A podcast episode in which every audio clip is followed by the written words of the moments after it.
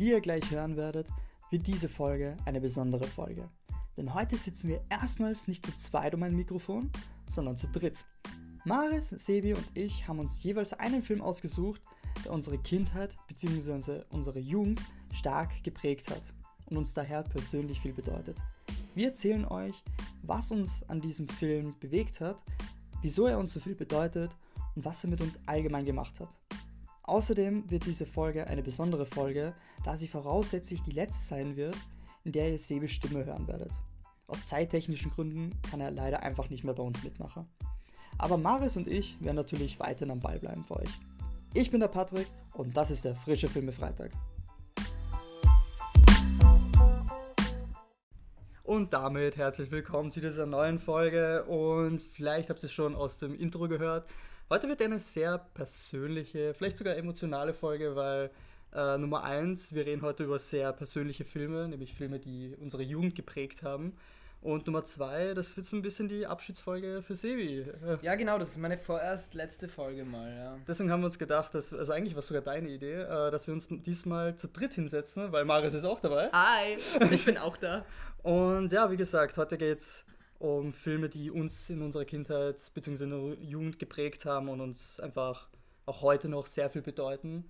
Und äh, passt, wenn ich den Anfang mache? Ja, sehr gerne. Definitiv. Perfekt, ja. Also ich rede tatsächlich nicht über einen Film, sondern eigentlich über eine Serie, nämlich über Avatar The Last Airbender. Ähm, die meisten werden es wahrscheinlich kennen. Ja, das ist ja. so in unserer Generation, das ja. haben äh, wir alle geschaut. Vor allem, ich habe so richtig das Gefühl, dass das wieder richtig zurückkommt. Also, ja, ich habe es jetzt auch wieder durchgeschaut. Ja, also vor allem die Serie, ist, Serie. die Serie ist jetzt auch wieder äh, auf Netflix, äh, mhm. weil ja demnächst, äh, also angeblich nächstes Jahr die Live-Action-Serie rauskommen ja, soll. Und es sind ja auch noch weitere animierte Serien geplant mhm. für die Jugendzeit oder halt Mitte 20er, was halt genau wir sind von, von der, von der Avatar-Gang. Oh ja.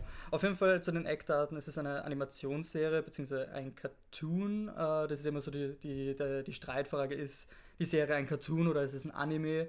Weil, äh, um quasi ein Anime zu sein, sollte das halt ein, äh, eine Animationsserie sein, die aus Japan kommt.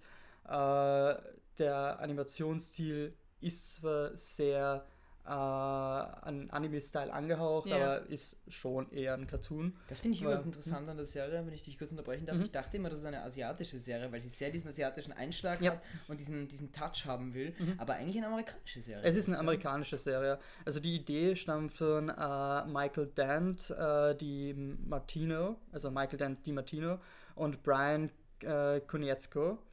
Äh, Produktion waren äh, Aaron S. und äh, Dave Filoni. Also eigentlich relativ unbekannte Namen, äh, bis auf Dave Filoni. Die meisten haben dann eigentlich nur in dieser Serie mitgewirkt. Teilweise andere Animationsserien wie ein paar Folgen für Family Guy oder Futurama. Mhm. Ähm, Dave Filoni ist halt vor allem bekannt für Star Wars The Clone Wars, beziehungsweise uh. so gut wie jede Star Wars Serie, die jetzt irgendwie rauskommt. Und die Serie lief zwischen 2005 äh, beziehungsweise 2006 im deutschsprachigen Raum bis 2008. Also, ähm, aber sie ist immer noch heute aktuell. Also ich glaube, sie spielt teilweise immer noch auf Nickelodeon mhm. äh, und ist auf einigen Streamingdiensten erhältlich, wie, eben, wie gesagt jetzt wieder auf Netflix und auf Amazon Prime.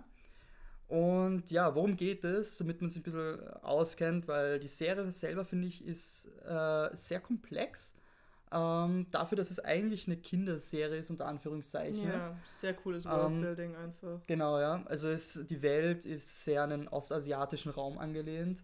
Ähm, und es gibt Menschen, äh, also es ist eine Fantasy-Welt eben, und die Menschen haben die, oder manche Menschen dieser Welt haben die Fähigkeit, die Elemente zu bändigen. Also die vier Elemente, Feuer, Wasser, Erde, Luft.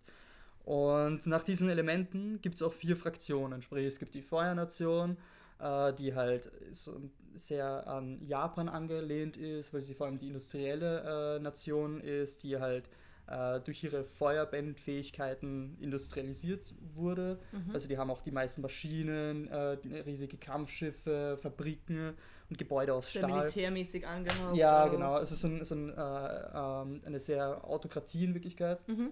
Mit äh, einem Feuerlord, also quasi einem Kaiser, einem Herrscher.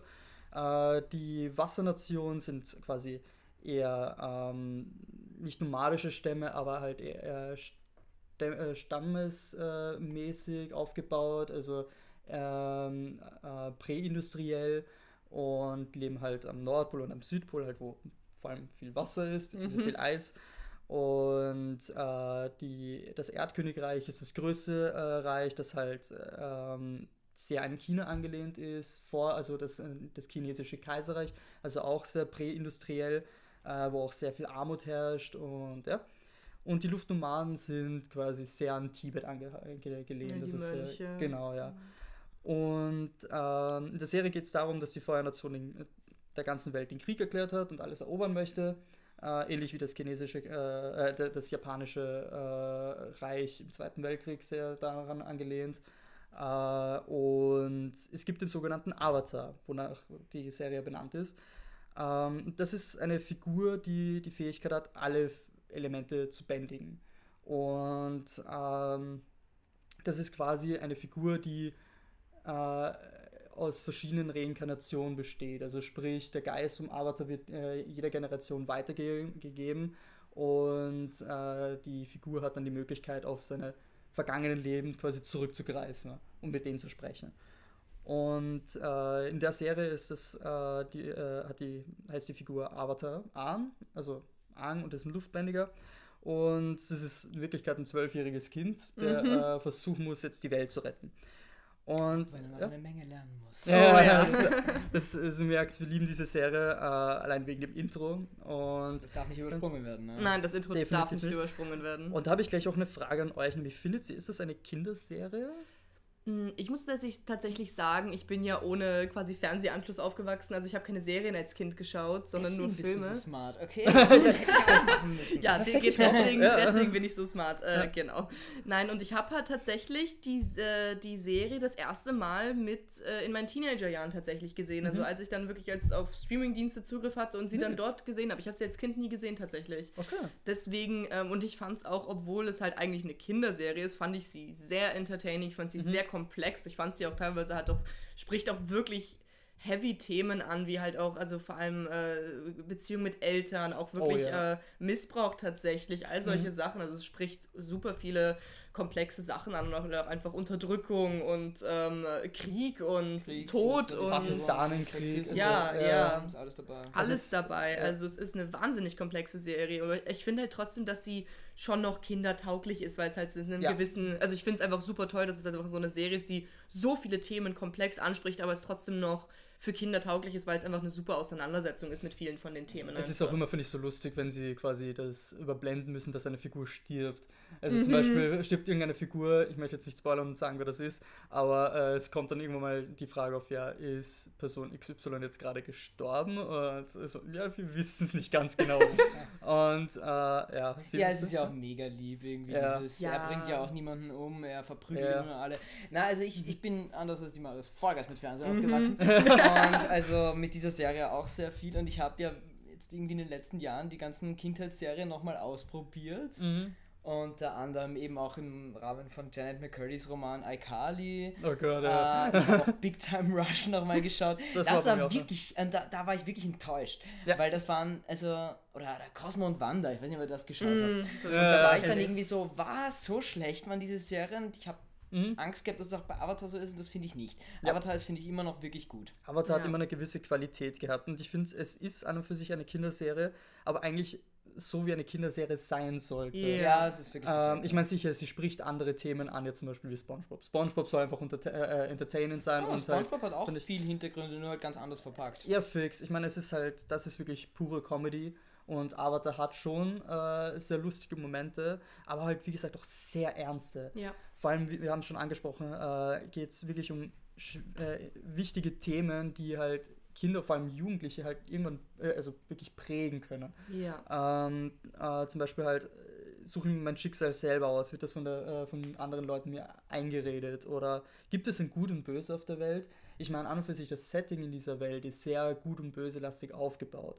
Man hat die Feuernation, die Faschisten, die alle überrennen wollen und äh, alle unterdrücken wollen, aber dann wird auch öfters die Frage gestellt, okay, sind das nicht doch nicht auch nur Menschen? Ja, und ich finde, ja. das ist so gut behandelt im Ja. Charakter Mhm. von Zuko. Ja. Der, der ultimative, also Ja. ich möchte nicht spoilern für alle, die die Serie noch nicht gesehen haben, aber der ultimative Bösewicht ist Ja. und in Wahrheit verstehst du ihn auch so gut und vielleicht entwickelt sich ja noch was aus mhm. ihm und das ist unglaublich gut und, und vielschichtig äh, dargestellt, das Böse, ja. Und über genau diese Figur möchte ich mehr reden, weil das ist, finde ich, die Figur, gerade die Geschichte von ihm, die mich wirklich geprägt hat. Das finde ich der mhm. eigentlich also, geheime Hauptcharakter. Ja, ja also in Wirklichkeit, ja. Also, ähm, Suko zur Erklärung, äh, also richtig genannt, Prinz Suko, äh, ist äh, ein verbannter Prinz von der Feuernation, äh, der von seinem Vater im Gesicht verbrannt wurde, übers Auge, äh, weil er halt quasi ja, seine Meinung in Wirklichkeit einfach gesagt hat und nicht Menschen einfach opfern wollte in diesem äh, sinnlosen Krieg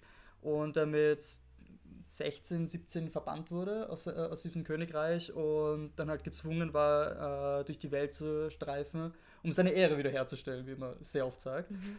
Und wie stellt er seine Ehre her? Indem er eben den Avatar versucht zu fangen. Und äh, weil der Avatar ist die größte äh, Bedrohung der Feuernation wenn nicht sogar die einzige. Ja, weil der Avatar ist halt, sein ganzer Job ist halt eigentlich, dass alle vier Elemente in Balance sind, dass genau, alle vier ja. Nationen in Balance sind. Und ich meine, der Plot mit Avatar beginnt ja dann quasi damit, dass ähm, Aang verschwindet. Mhm. Und ähm, für 100 und der Krieg hat ja begonnen, weil der Avatar quasi verschwunden war und für 100 Jahre nicht mehr aufgetaucht ist. Genau, ja. Und äh, Suku ist gerade in der, er also es gibt drei Staffeln und gerade in der ersten Staffel ist er noch wirklich der Antagonist. Ja. Und äh, wohl auch da schon gezeigt wird, dass er durchaus gute Seiten hat. Mhm. Beziehungsweise. Ähm, dass er menschlich ist. Ja, und dass es einen Grund gibt, warum er so ist, wie er ist. Mhm. Und in der, gerade in der zweiten Staffel wird das viel mehr dann als ähm, äh, quasi aufarbeitet, warum er so ist und äh, ob er nicht in Wirklichkeit ein guter Mensch ist.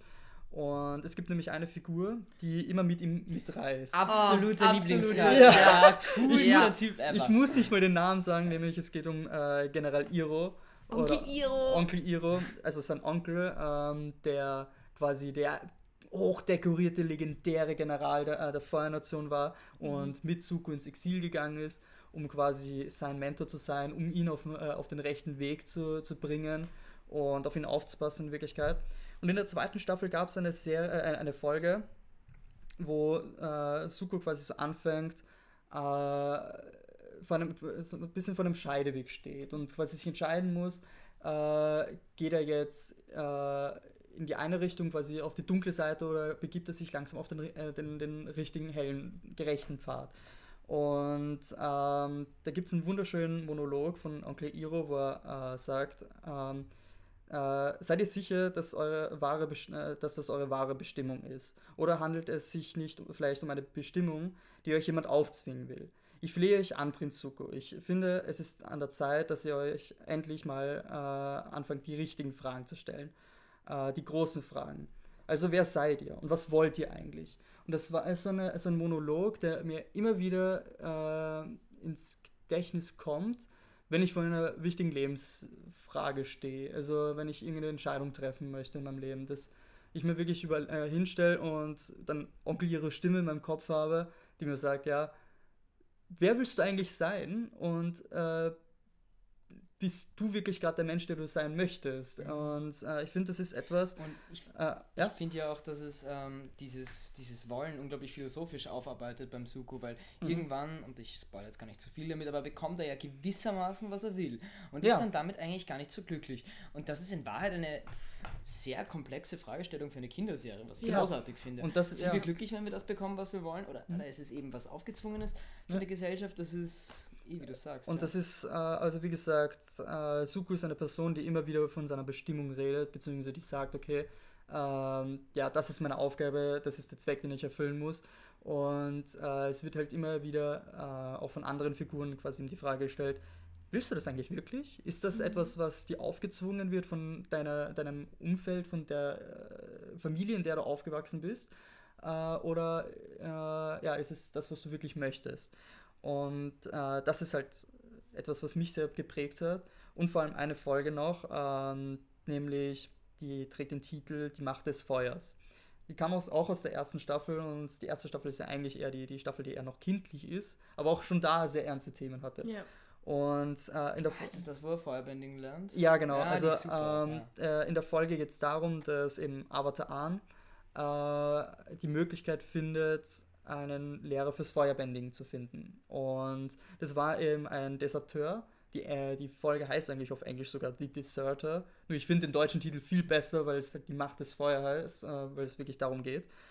Und ähm, das ist so ein hochdekorierter Kriegsheld aus der Feuernation, äh, der gemeint hat, okay, er möchte mit diese, äh, die, diesem Mist von dieser faschistischen Regierung nicht mitmachen mhm. und keine Unschuldigen abschlachten und in einem Krieg mitwirken, mit dem er nichts zu tun hat.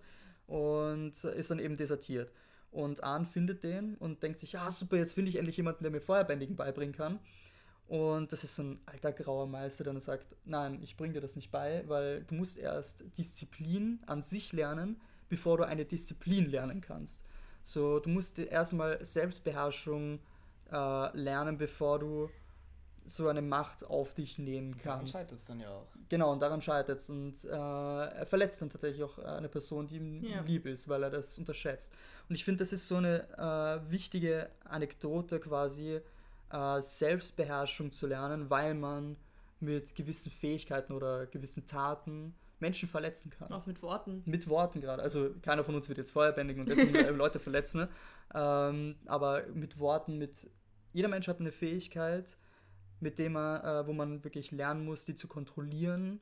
Ansonsten kann man Menschen damit verletzen. Ja. Und wie gesagt, deswegen ist, finde ich, äh, Avatar The Last Airbender eine fantastische Serie. Mhm. Ähm, die wirklich jedes Kind sehen sollte. Ich finde, die auch sehr viele Jugendliche und Erwachsene sehen äh, können. Ich liebe es und generell. Es gibt manchmal so, also. Avatar Last Airbender ist eine von so äh, quote-unquote Kinderserien, die ich immer gerne wieder schaue. Das ist, also es gibt ja so ein, zwei, wo die ich immer wirklich gerne wieder schaue. Und vor allen Dingen, mhm. es gibt ja dann sogar auch noch dann die Fortsetzung quasi vom nächsten Avatar von, von Avatar ja, Korra. The find, Legend of Korra. Finde ich ebenfalls genial. Ja, also ich, ich finde, äh, wir haben jetzt sehr viel darüber geredet, dass Suku einer der bestgeschriebensten Charaktere in der Filmgeschichte ist, für mich, mhm. aus meiner Sicht. Und ich finde, eine, äh, eine andere wirklich perfekt geschriebene Figur ist Korra. Ja. Äh, Sie kriegt aber so viel Hate die ganze Zeit. Und ich bin so, Alter, ja. nein. Ich bin, sehr, ich bin sehr dafür, dass wir irgendwann mal eine Folge über... Äh, über das Verse machen und genau. über alle, ja. Ich meine, es kommt dann eh äh, nächstes Jahr eine raus, also Marius und ich machen das. Sie, du bist dann leider schon weg, tut mir sehr leid. aber Marius und ich äh, führen weiter. Auf jeden Fall, ja, das war mein Referat zu Avatar The Last Airbender. Also ich ähm. finde, du hast sehr gute Punkte gebracht. ähm, super schöne Präsentation. Dankeschön. Ich hoffe, euch hat die PowerPoint-Präsentation... PowerPoint-Effekte. Aber ja. Ja, okay. Äh, Sebi, möchtest du weitermachen? Ja, sehr gerne. Ich mhm. rede heute über einen Film, der für mich sehr wichtig war. Äh, Maris und meine Filme sind ja mehr Jugend mhm, als Kindheit. Genau. Da, mhm. Also mein Film ist 2012 rausgekommen, nämlich The Perks of Being a Wallflower. Lieb da war ich schon zwölf. Und ähm, es ist ein sehr süßer Film. Es ist die Geschichte von einem einer Wallflower, einem Außenseiter, mhm. der in einer Highschool ein bisschen allein ist und dort Freunde findet. Und das ist jetzt eigentlich nichts, nichts Abartiges. Der rettet nicht die Welt wie der Avatar yeah. oder so. Aber er macht einfach diese, diese Entwicklung eines Jugendlichen durch. Eines Außenseiters, der Freunde findet, es sich versaut, dann wieder zueinander findet, äh, sich verliebt und so. Es ist einfach, es ist einfach so unglaublich schön zugänglich. Ich finde, das ist das Paradebeispiel für eine Coming-of-Age-Geschichte. Ja, ist absolut. Ja. Sehr, sehr, sehr deiner Meinung, ja. Mhm. Und also der Cast ist aus heutiger Sicht nur Stars bestehend. Logan Lerman in der mhm. Hauptrolle. Emma äh, Watson. Emma Watson, Ezra Miller mhm. und Paul Rudd spielt, glaube ich, auch mit mhm. als, als Englischlehrer. Und es sind so schöne kleine ja, Charaktere, ja. finde ich. Weil es kann sich fast jeder oder sehr viele, sagen wir jetzt einmal vorsichtig, mit einem der Charaktere identifizieren. Es ist mhm. dieser schüchterne Hauptcharakter, es ist diese exaltierte Freundin von ihm, mhm. äh, der schwule beste Freund, der selber extrem viel zu kämpfen hat, der Englischlehrer, die Buddhistin, es, mhm. sind, es sind so viele Charaktere dabei, die Schwester. Ähm, also ich finde das wirklich schön und das ist für mich einfach so ein, so ein, so ein Happy Movie. Wenn es mir nicht gut geht, dann schaue ich einmal Perks of Being Wildflower. Ja, ja, aber ich finde das so, es ist so, das ist immer so ein Ding, weil eigentlich geht es ja in Perfect in the Wallflower auch sehr viel einfach auch um Depressionen und Ja, es ist auch ein sehr ernster Film. Ja, es ist ein sehr ernster Film. Gerade das Ende, also ich glaube, ich habe sehr lang, ich habe das Buch in der äh, Schule viel, ja. äh, in Englisch damals gelesen, ähm, nur ich bin ehrlich gesagt mir nicht sicher, ob ich das Buch fertig gelesen habe oder halt nur so weit, dass das. Das Ende kommt ziemlich. Ja, ja äh, also ich glaube, ich habe äh, das Buch nur so weit gelesen, dass ich den, den, den Book Report positiv abschließen konnte. ähm, und den Film habe ich erst Jahre. Der Englischlehrer von Patrick erwischt ihn. ähm, das, den Film habe ich erst Jahre später komplett geschaut und das Ende hat mich schon ziemlich erwischt. Also, ähm, und ich, es, berühmt, ja. es, es kommen vor allem auch sehr viele schöne Anekdoten vor, wie zum Beispiel der Dialog zwischen äh, Charlie heißt er, mhm. und also die äh, Hauptfigur heißt Charlie und dem Englischlehrer, ähm, nämlich quasi, warum verlieben sich immer Menschen in äh, Menschen, die nichts gut tun ja, für jemanden. Und er also, sagt, we ähm, accept ähm, the love we think we deserve. Genau, ja, ja das oh. ist, und das ist so eine schöne Anekdote, die ja einfach so wahr ist ja. und äh, einfach das, also ich finde die Geschichte beschreibt sehr gut äh, das Leben von sehr vielen Jugendlichen äh, und Absolut. ja. ja. Na, ich finde es auch äh, interessant, dass du das Buch angesprochen hast, weil das habe ich gar nicht gelesen. Echt? Ja. Du bist doch der Bücherwurm. Ja, ich weiß, ich weiß. Vielleicht werde ich es eines Tages lesen, aber ich finde den Film so toll. Mhm. Ich kann es dir gerne borgen. Ja, ja, gerne. Okay. Ähm, es ist, ich finde es dahingehend interessant, weil der Autor vom Buch, Steven Chowski, hat ja auch das Drehbuch geschrieben und Regie geführt. Mhm. Das ist ja mhm. ganz selten, ja, dass stimmt. der Autor des Buches, das verfilmt wird, dann auch Regie führt. Mhm. Also, und das finde ich äh, so großartig. Das heißt, dass, ich habe das Buch nicht gelesen, aber das muss ja wahnsinnig nah sein mhm. an dem Roman. Ja. Also Oder gut umgesetzt auf jeden Ich glaube, das war schon, also mir ist jetzt nie wirklich was aufgefallen, wo ich das, äh, wo ich einen Finger drauf zeigen konnte und gesagt habe, okay, ja, äh, das ist im Buch anders. Ich meine, im Buch äh, ist halt äh, die ganze Erzählstruktur halt ein bisschen äh, nicht eigenartig, aber sehr was Besonderes, weil ähm, das kommt im Film ja auch vor, dass äh, die ganze Geschichte einem äh, irgendeiner willkürlichen Person schreibt. Brieffreundschaft ja, eigentlich so. Aber er kennt die Person, soweit ich weiß, nicht. Äh, ich weiß auch nicht, ob er die, die, die, Briefe tatsächlich auch abschickt oder ob das einfach Briefe sind, die er sich aufbewahrt und das einfach quasi seine eigene kleine Therapie ist. Ähm, aber das Buch ist so aufgebaut, dass, dass äh, die ganze Geschichte in Briefen geschrieben ist. Also äh, jedes Kapitel beginnt mit äh, ähm, Dear so und so, ich weiß nicht mehr, wie, wie er hieß. Äh, das erinnert mich an ein großartiges ah. Buch, das ich vor kurzem gelesen habe. und äh, welches Buch? Meins. Dear oh, von, oh, es ist Alles gut. Dear von Maris Hilscher, ja. ja. Check it out. Ist auf Thalia, oder? Ja. Ist auf Thalia, okay. Und okay. Amazon und ja. Überall online, wo man Bücher kaufen kann eigentlich. ich, ja, ich hol's mir noch. es tut mir leid. Ja, auf, auf jeden Fall. Ähm, ja, und jedes Kapitel endet halt mit der Phrase uh, Love Charlie. Und ja, also ich finde, das ist ein äh, sehr schöner, äh, ich finde solche, solche Teenie, äh, Coming of Age Novels haben immer so einen negativen Touch, aber ich finde, das ist wirklich eine schöne Geschichte. Ja, das kann sehr daneben ja. gehen und sehr gelungen sein, wie in diesem ja. Fall. Ich also, das, das ist so ein, so, finde so ein Film, den kannst du nach jeder Breakup, äh, dir, nach jeder mhm. Trennung dir anhören, äh, anschauen. Und äh, ja. ja. Und außerdem mhm. finde ich toll den Soundtrack. Also sehr viel meiner, ich, ich weiß nicht, ich bin halt mit so einem alternativen Freundeskreis aufgewachsen, die halt alle 80er Jahre Musik gehört haben und so. Und jetzt und bist du der Typ im Freundeskreis, der, der, die 80er Jahre Musik hört genau. und andere dazu inspiriert. Und, und der Film hat halt mega viel, also mega coole Musik im Soundtrack, finde ich, die für mich auch sehr wichtig war in meiner Jugend. Also Smiths ist einer meiner absoluten ja, eine meiner absoluten Lieblingsbands, uh, Sonic Youth und so weiter und so fort. Also ich finde den Soundtrack ja. auch. Also je, jedes Mal, wenn ich mit dir im Auto fahre, sagst du ja. so, so jetzt hören wir die Smiths. ja, und also das sind ja ist ja auch dieser Freundeskreis, der so Platten hört und so schon ja. 2012, was recht früh war dafür. Und ähm, ja, also ich finde es großartig. Es geht ja auch darum, dass Charlie quasi ähm, über seinen eigenen Schatten ein bisschen springt und quasi den Traum erfüllt, Autor zu werden. Mhm. Und, äh, also Schriftsteller. Und seine Freunde unterstützen ihn äh, mhm. äh, in der Hinsicht halt komplett und sagen, ja, sie schenken mir, glaube ich, sogar eine Schreibmaschine ja, zu Weihnachten. So. Mhm. Und Noch was, womit sich der Sevi identifizieren kann, der Wunsch, äh, Schriftsteller zu werden. Ja, das ja. mit der Schreibmaschine kriege ich nicht hin, ich vertippe mich zu oft.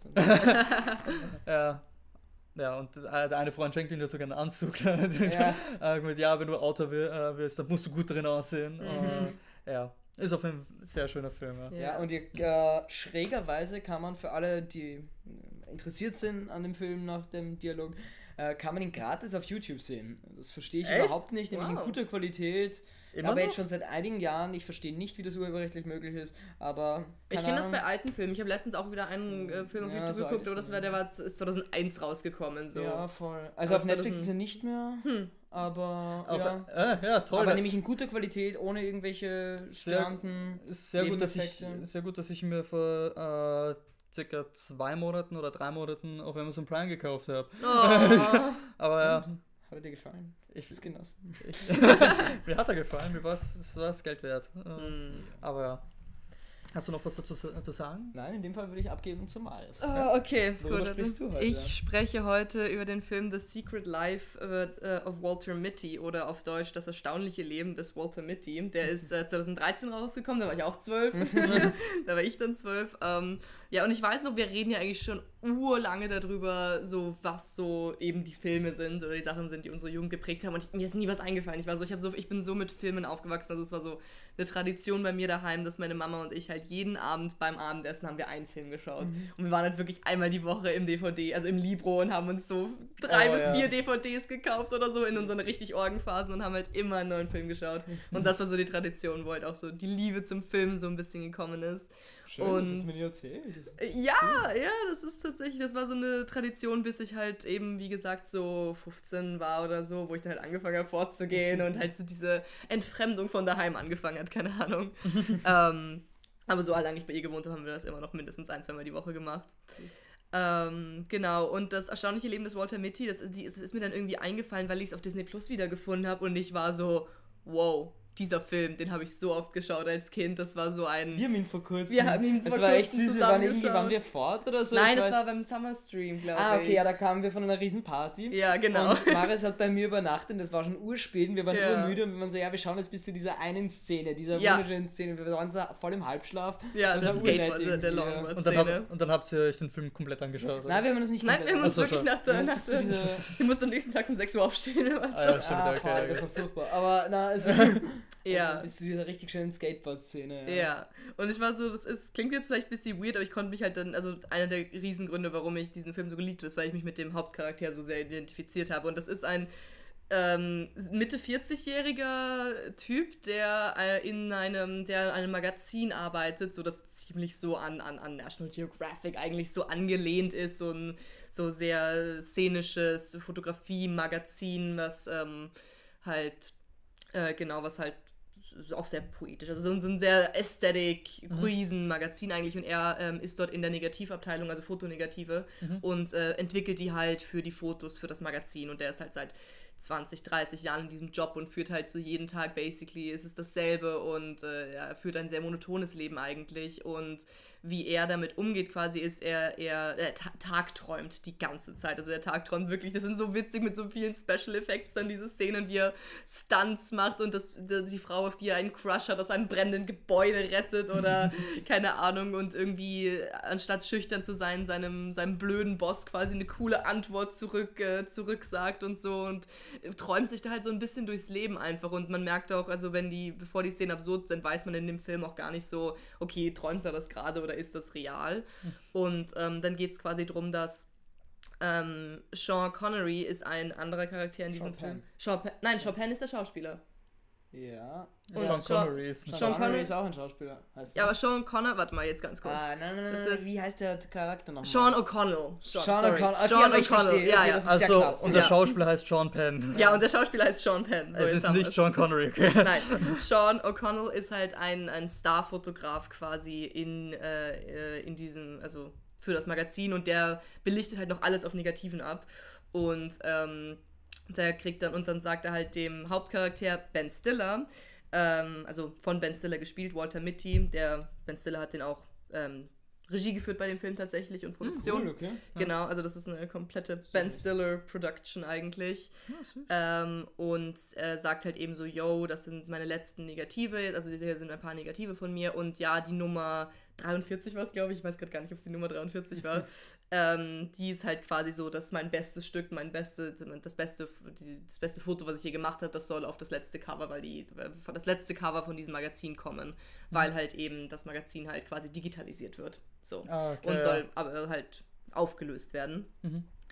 Und ähm, ja, und dann ist dieses Negativ halt nirgendwo zu finden. Und er hat dann mega den Stress mit seinem, mit dem Chef halt und muss so das, dieses Coverfoto halt einfach finden und geht dann komplett absurd einfach sucht halt diesen Fotografen, weil der halt hat kein Handy, er hat keine gescheite Adresse und geht dann halt so auf so eine kleine Quest, um dieses Negativbild halt zu finden und endet halt und fliegt halt nach Island und äh, über Grönland und hat dann ist dann quasi auf so einer fast schon Weltreise, um diesen Fotografen zu finden und ähm, da lernt er halt eigentlich quasi, wie es ist, im Moment zu leben. Und äh, dann geht es auch darum, dass halt eben auch dieses Tagträumen irgendwann weniger wird, weil er halt selber endlich die Sachen macht, die er eigentlich machen möchte in seinem Leben. Aber das fand ich ganz und, lustig, als ich den Film das erste ja. Mal gesehen habe, wusste ich nicht, ist das ein Tagtraum oder ist das wirklich so? Ja, ja. genau, genau. Witzig. Ja, das ist, ist, ist, eben auch eine Theorie, dass eben dieses, das ist dann so urtraurig, weil er hat halt eben diese ganze Weltreise quasi und hat halt diese wahnsinnigen Erlebnisse und lernt so viel über sich und äh, und äh, lernt halt wirklich so im Moment zu leben. Und ähm, im Endeffekt wird alles gut quasi, aber man weiß halt auch, also dann gab es halt eben die Theorie, dass er den ganzen Film nur geträumt hat, was oh. mir so das Herz brechen würde, weil ich war so, nein! Sicher nicht. Ähm, ja, weil ich habe halt irgendwie in meiner Jugend habe ich halt auch, also es ist so, habe ich super viel getagträumt, auch immer wenn es mir irgendwie mal nicht so gut ging oder so, da habe ich halt immer irgendwie mir irgendwelche riesigen Geschichten ausgedacht, wie ich reisen gehen werde, wie ich irgendwas machen werde. Auch einfach solche Sachen, wie als ich unbeliebt in der Schule war, morgen werde ich in die Schule kommen und cooler sein und äh, bessere mhm. Antworten haben, wenn Leute mir irgendwas Blödes sagen oder so. Der Klassiker. Und damit, ja, genau. und damit habe ich mich irgendwie so identifizieren können. Also immer, wenn ich diesen Film schaue, ich heule so drei, vier Mal oder so. Also mhm. es ist wirklich... Äh, ich liebe diesen Film über alles und ähm, ich finde halt auch wirklich so eine schöne Message irgendwie nach dem Motto, ähm, so ja, du kannst lernen irgendwie, dass du in, der, in dem Moment bist und dass du quasi auch das Leben halt quasi dir erschaffen kannst, was du dir immer erträumst. Und das ist natürlich alles super cheesy und super over the top und er macht dann halt diese Weltreise und ja, das ist nicht immer möglich.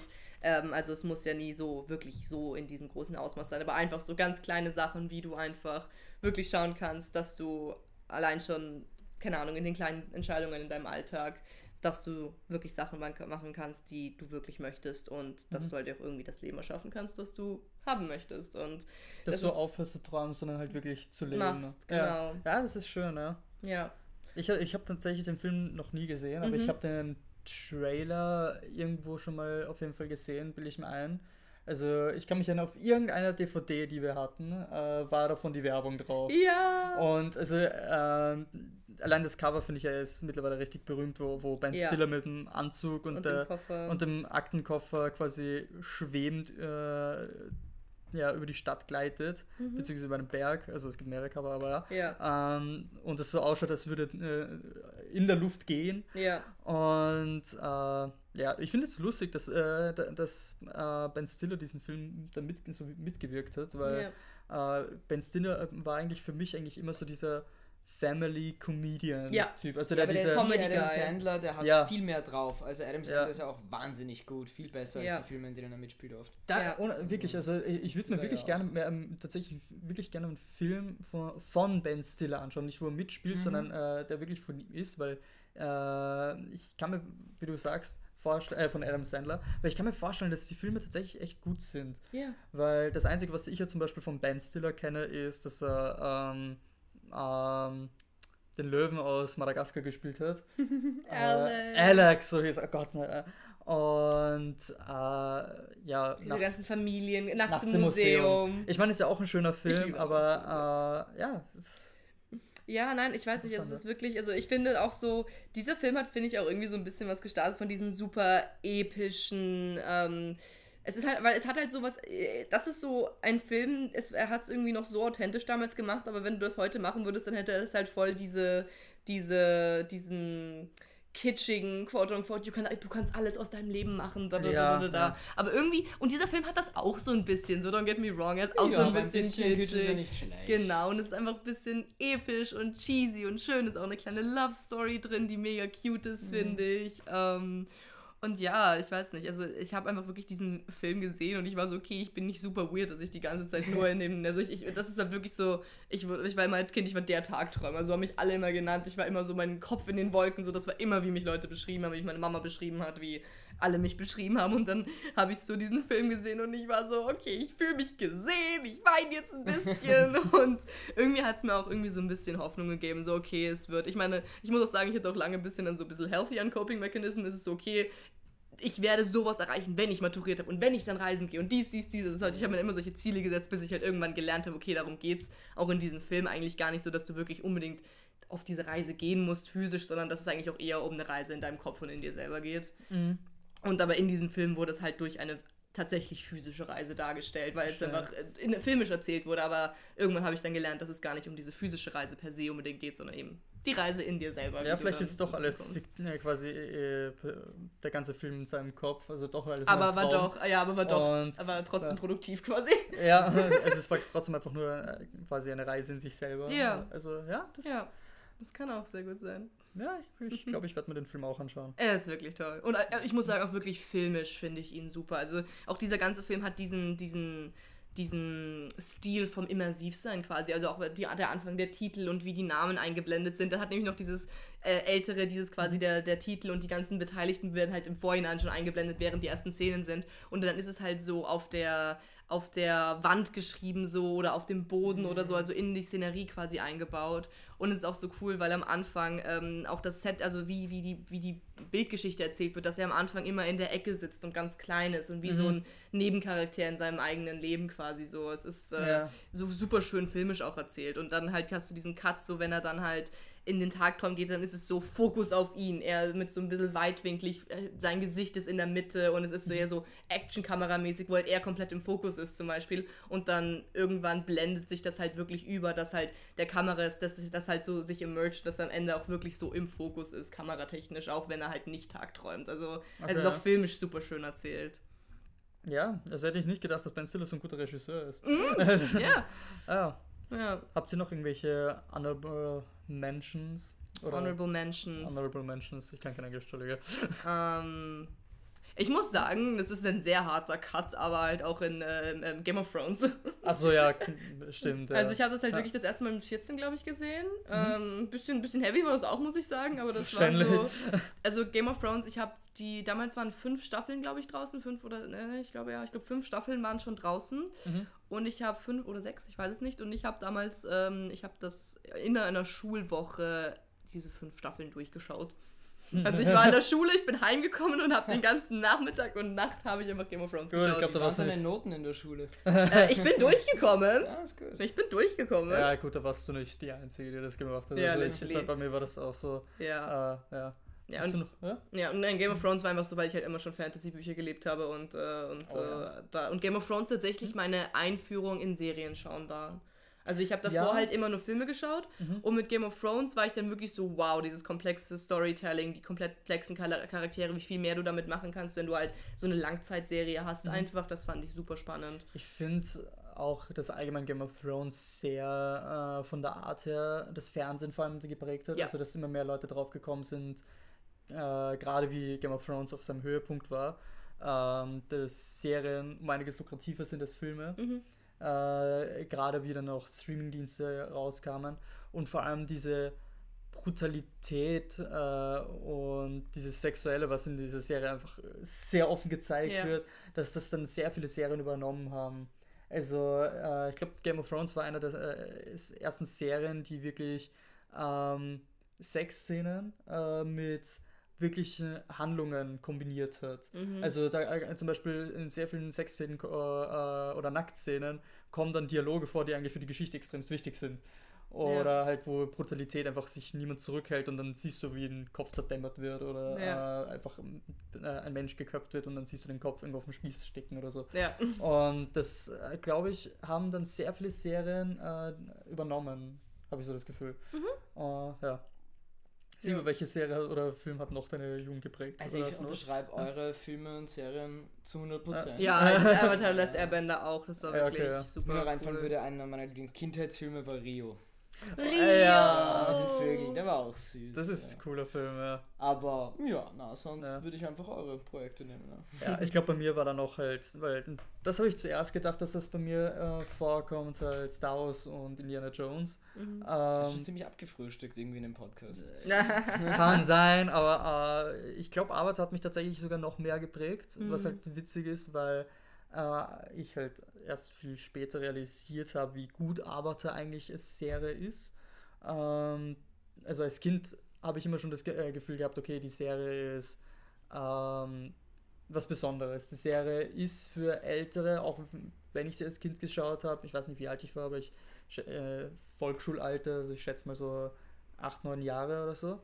Äh, selbst da habe ich schon das Gefühl gehabt, okay, das ist eine Serie für, für, für die großen Jungs. Also, äh, und ja, auf jeden Fall Star Wars und Indiana Jones hat mich logischerweise auch extrem äh, geprägt.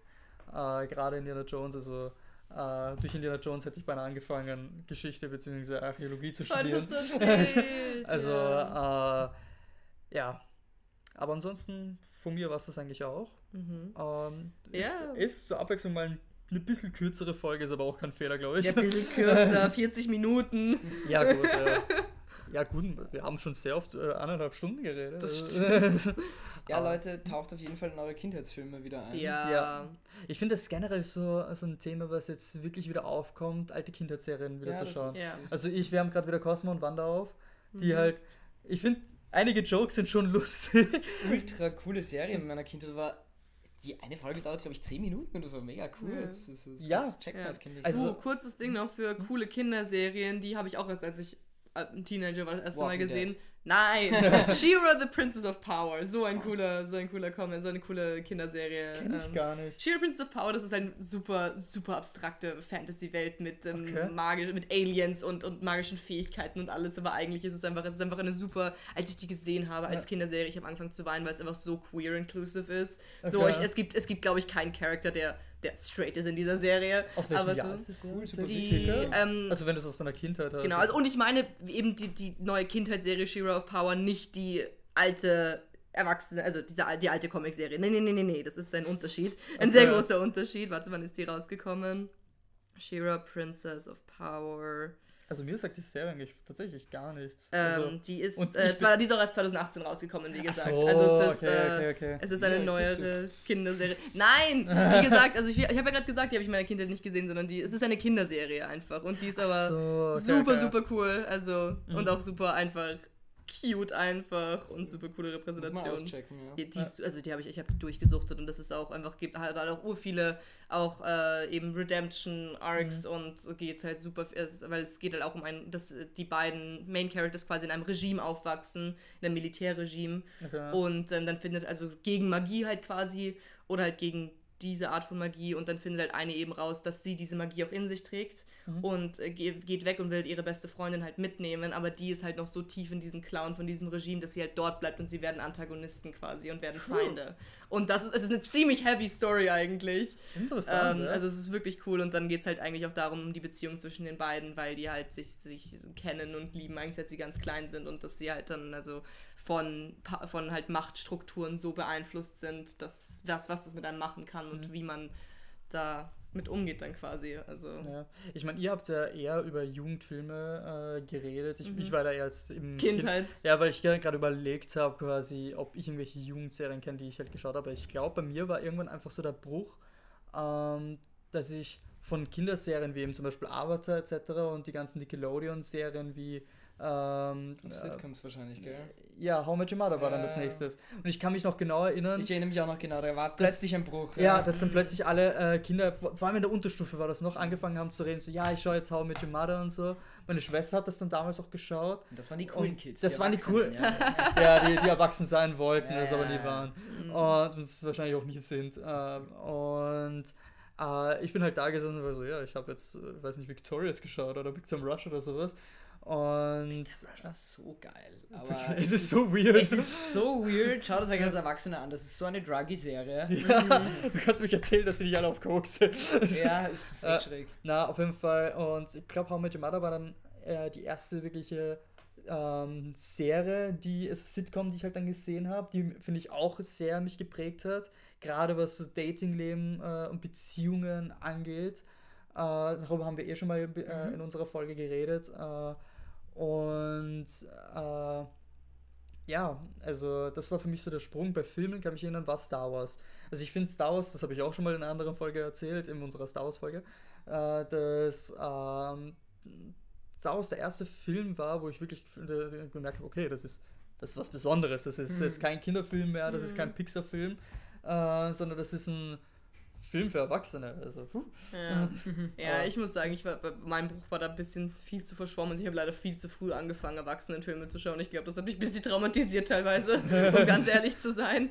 Also ähm, Game of Thrones war dann, also ich habe Game of Thrones mit, eben mit 14 angefangen zu schauen. Das war nicht das erste Mal, dass ich so brutale Serien und Filme geschaut habe tatsächlich. Und ich muss sagen, deswegen bin ich auch jetzt momentan immer so, liebe ich es einfach noch Kindheitsfilme und okay, so, so ja. Kinderserien zu schauen, weil ich so bin so, okay, ich will einfach wholesome, uh, wholesome Serien haben und nicht immer nur Mord und Totschlag.